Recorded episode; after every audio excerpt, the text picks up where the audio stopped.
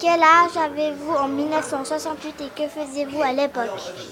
Alors, la première question c'était pouvez-vous vous présenter en quelques mots? Hein? La première.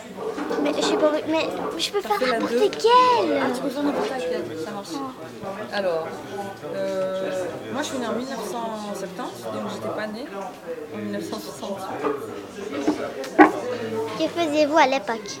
Ben, j'étais pas née, c'est J'étais peut-être dans un autre corps. Comment avez-vous appris ce qui se passait à Paris en mai 68 Je l'ai appris euh, à l'école, je pense. Avez-vous eu connaissance d'événements similaires, similaires en Suisse? Alors non, je ne savais pas euh, qu'il y avait eu ça en Suisse, euh, parce que je vivais en France à l'époque, donc euh, je ne savais pas si mai 68 ça avait été juste en France ou si c'était dans plusieurs pays autour. Ces événements ont-ils changé quelque chose pour vous? Pour moi, ben, oui, parce que c'est à la suite de ça qu'en France on a, on a eu le droit de- d'avoir des moyens de contraception. Voilà. Qu'on a eu le droit de voter, nous les femmes. Voilà.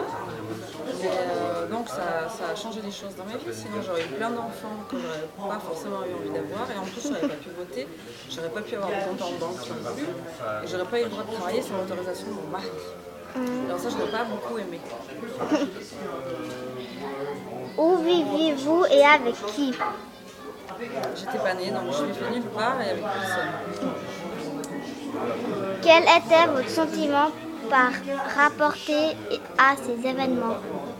Mon sentiment par rapport à ces événements, je crois qu'en France ça a été un peu violent, mais que pour faire bouger les choses, euh, souvent il faut passer par des moments comme ça un peu extrêmes pour retrouver après un peu d'équilibre.